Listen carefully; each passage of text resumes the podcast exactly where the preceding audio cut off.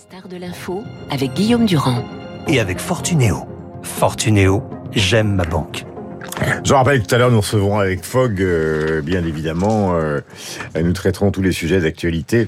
Franz Olivier Gisbert à 8h40 après la revue de presse de euh, David Abiquière. Gérard Felzer, bonjour, ingénieur, ancien pilote de ligne, président d'Aviation sans frontières, premier président des Césars du voyage. Euh, je suis ravi de vous recevoir ce matin. Euh, les, on dit les stars de l'info. Les stars sont tristes, ce sont évidemment les familles des 200 000 victimes euh, de Sorio Paris, donc en 2009. Il y a une incompréhension totale des partis civils, une incompréhension totale des familles, une incompréhension totale des avocats, car tout le monde a été relaxé, c'est-à-dire euh, les compagnies, les pilotes, euh, et évidemment Airbus. Alors cette affaire, on sait que c'est une affaire de sondes pilotes qui n'ont pas fonctionné. Euh, d'abord, est-ce que vous comprenez le jugement, Gérard? Alors d'abord, avant toute chose, il manque quelqu'un à bas. Et il manque ben, la justice, tout simplement. 13 ans pour euh, avoir une conclusion, euh, d'ailleurs qui n'en est pas une, euh, c'est un vrai scandale, quoi. Parce qu'on juge 13 ans après avec les critères d'aujourd'hui ce qui s'est passé il y a 13 ans. Donc ça fausse complètement le débat. Mmh. C'est incompréhensible qu'on ait fait attendre autant de familles. Mmh. La deuxième question... Ce qui est paradoxal d'ailleurs, pardonnez-moi de vous interrompre, c'est que la Cour dit qu'elle comprend les douleurs des familles, que ces douleurs sont insupportables, mais ils font rien. Quoi. Ben, elle s'attendait à ces réactions, évidemment. C'est pas évident. Donc, alors... A contrario, on pourrait dire que ça n'a rien à voir avec, par exemple, les accidents de, des Boeing euh, dernièrement, les 737, où il a fallu attendre deux accidents et sachant que euh, Boeing était parfaitement au courant de ce qui allait arriver ou ce qui était arrivé. Donc il y a eu Alors, vraiment fraude. les gens ne savent Alors il y a euh, quelques années, deux trois ans, je me souviens plus, il y a un Boeing 737 qui s'est craché pour une faute de conception. Et euh, donc Boeing a dit ok, euh, bon, c'est pas de peau, on va résoudre le problème. Ils l'ont pas fait. Et ils ont attendu un deuxième accident, ça faisait quand même 500 morts à deux. Euh, et alors on a découvert qu'il y avait euh, confusion des gens, il y avait la l'administration américaine qui soutenait Boeing, etc., etc. Alors, donc là la... vraiment il y avait faute. Tandis que là, on peut pas dire qu'il y a une faute caractérisée. Euh, il y a des responsabilités qui peuvent être partagées, hein, ça c'est sûr. Quand euh, il y aurait, on peut se poser la question. Les familles m'appelaient par exemple en disant est-ce que ça, ça aurait pu être évité? Oui, il suffit d'un facteur parce que c'est multifacteur ces choses il n'y aurait pas eu le poteau noir. Ce qu'on appelle le poteau noir, c'est les orages assez violents. Mm.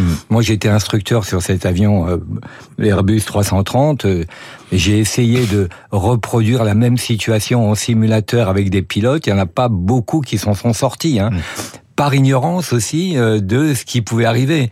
Euh, je rappelle les faits. L'Airbus est rentré dans un orage. Euh, les sondes euh, pitot, ce qu'on appelle les sondes pitot, c'est des, des tuyaux qui analysent la vitesse de l'avion, euh, ont gelé et euh, il y avait plus d'informations. Donc le pilote automatique a décroché.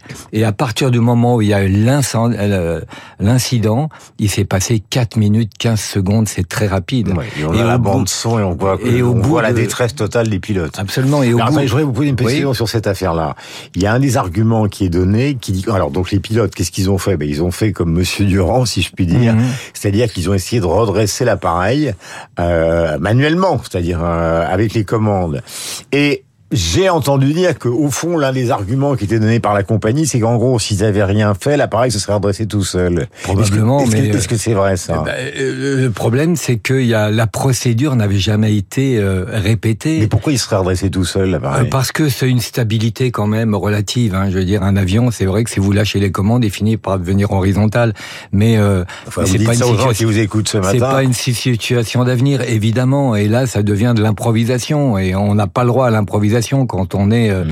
aux commandes d'un avion d'une part, mais surtout euh, euh, quand on connaît pas ce qui peut arriver. Ils n'ont pas compris et le pilote, le commandant de bord qui est revenu dans le cockpit n'a pas compris non plus. Alors on peut dire oui, mais il y a les mini manches. Bon, les mini manches, c'est vrai que c'est comme un joystick si vous voulez, ouais. ça se pilote pas avec le manche traditionnel. On voit pas ce que fait le pilote s'il tire ou pas. D'ailleurs, mmh. il pose la question dans les boîtes noires, on l'entend. Est-ce que tu tires Est-ce que tu tires pas? Donc ils ont pas compris. Mais Gérard, qu'est-ce qu'il aurait dû faire en fait? faith il pouvait pas faire grand chose. Euh, Mais parce que c'était la violence de la tempête qui était trop forte. Absolument. Et puis euh, euh, cet incident les a induits en erreur. Quand euh, l'avion descendait, ils s'en sont pas forcément aperçus parce que euh, ils étaient dans les nuages et c'était de nuit, donc il n'y a pas de référence extérieure. ça aurait été deux jours, la situation aurait été complètement différente. Ça aurait pu être évité probablement. Mmh. Donc c'est ce cumul, les sondes qui givent, le manque d'informations, les ordinateurs décrochent. trois le manque de d'informations, et à l'époque, il y a 13 ans, on n'avait pas ces informations, tous ces facteurs, il aurait fallu qu'il y en ait un qui soit pas là, eh ben euh, probablement l'avion aurait été sauvé. Mais je euh, pense évidemment aux familles ce matin qui sont évidemment folles de rage. C'était, euh, oui, c'est terrible pour elles parce que bon, le tribunal a dit c'est pas des fautes caractérisées, ah, volontaires, pas de faute pénale. C'est vrai que c'est un petit peu dur pour les familles. Il y a quand même des responsabilités de partout en fait. Hein. On a voulu éviter une guerre entre Airbus et Air France. bon, euh, mais euh, il y a des parts de responsabilité, y compris à moindre euh, effet, y compris du constructeur d'Air France, de ça n'a pas été, on ne pouvait pas condamner une seule entité. Alors beaucoup de gens se posent des questions parce que ce sont les faits. Première question, est-ce qu'on est dans une phase, Gérard, je rappelle que vous êtes ingénieur et pilote de ligne et que vous avez été formateur de haut niveau sur les grands avions de ce type, est-ce qu'il y a beaucoup moins Est-ce que l'accident est devenu un phénomène rarissime planétairement? Ah, Vous savez, le, le transport aérien est dangereux, mais il est uniquement dangereux quand vous menez, euh, vous joignez l'aéroport avec la voiture, parce que ça n'a rien à voir. Euh, il y a un facteur de 1 à 400 euh, sur le risque d'accident. C'est le transport le plus, le plus sûr du monde. Ah, absolument. Est-ce qu'il y a encore des zones géographiques ou et des compagnies qui sont des compagnies noires ou des zones où franchement ça fonctionne mal? Il y a une blacklist, c'est vrai. Il y a des compagnies euh, locales euh, au fin fond de l'Afrique, par exemple. Il y a certaines compagnies euh, sur des vols intérieurs qui voudraient mieux peut-être pas prendre. Ils n'ont pas les mêmes critères, on va dire, que les compagnies européennes, nord-américaines. Donc aujourd'hui, il y a eu des années où il n'y a hmm. pas eu un seul accident. Hmm. Et donc il faut voir qu'aujourd'hui, il y a 4 milliards et demi de personnes qui prennent l'avion, il euh, n'y euh, a pas 100 euh, morts par an, c'est pas vrai. justement, je reviens au débat actuel sur l'écologie et l'aviation que vous connaissez. Jean-Marc Jean Qui est un des tenants justement, qui est polytechnicien, mais qui est quand même un des grands tenants de l'écologie, dit au fond, il faudrait que les hommes, qu'ils soient riches ou pauvres, aient le droit à quatre vols par vie. Oui. C'est quand même le contraire absolu de ce que vous venez de dire, puisque vous parlez de 4 milliards de passagers. euh, ça paraît totalement, alors quoi, pour vous, délirant, irréaliste, euh, rétrograde, moyenâgeux? bah, Jean Covici, d'abord, euh, il est extrêmement intelligent, il est un peu provocateur aussi.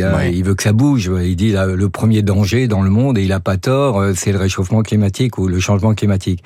Donc, qu'est-ce qu'on peut faire avec l'aviation? L'aviation est, est montrée du doigt, oui, beaucoup plus pour le côté social que pour le côté technique émission parce que on dit entre 7 et 8 pardon entre 3 et 8% euh, euh, d'émissions de gaz à effet de serre, euh, ce qui est vrai, mais c'est insupportable sachant que pour certaines gens en tous les cas qu'il y a que 5% mmh. de la population qui prend l'avion. Donc par passager et par kilomètre, euh, c'est vrai que euh, ça émet beaucoup, ça peut choquer quelqu'un qui va L'activité économique sans avion, l'activité économique d'un monde mondialisé sans avion, ça n'existe plus. C'est clair. Alors, on n'a pas mis la priorité, il faut le faire maintenant, et on a besoin d'une rupture technologique et une rupture comportementale.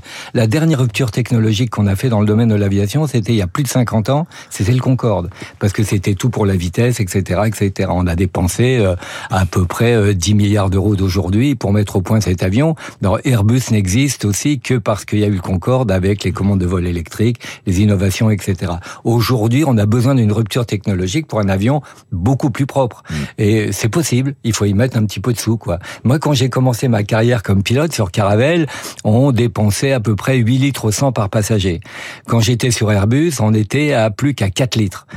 On a fait des progrès considérables. On arrive bientôt à 2 litres par passager. Et puis, on va arriver, je l'espère en tous les cas, cas, mais il faut accélérer, il faut des budgets, hmm. il faut 20 milliards d'euros pour concevoir un nouvel avion totalement nouveau. Donc c'est dans la conception qu'on trouve la solution et certainement pas dans Donc la on a du, on a du kérosène de synthèse qu'on appelle le SAF, le Sustainable Aviation Fuel. Euh, ça va arriver. Simplement, il y a un problème de production. Euh, euh, il y a 500 millions de personnes aussi dans le monde qui sont impactées par le bruit. Il faut pas oublier le bruit, c'est aussi important. Nous étions avec Gérard Felzer, ingénieur, ancien pilote de ligne. Nous pensons évidemment à ces familles avec ce verdict qui est fait hurler de douleur euh, depuis hier, puisque tout le monde est relaxé, aucune charge pénale, euh, ni contre la compagnie, ni contre Air France, euh, ni contre Airbus. Merci Gérard de nous expliquer tous ces phénomènes ce matin. Il est 8h29, nous avons rendez-vous avec le rappel des titres. Vous êtes sur Radio Classique.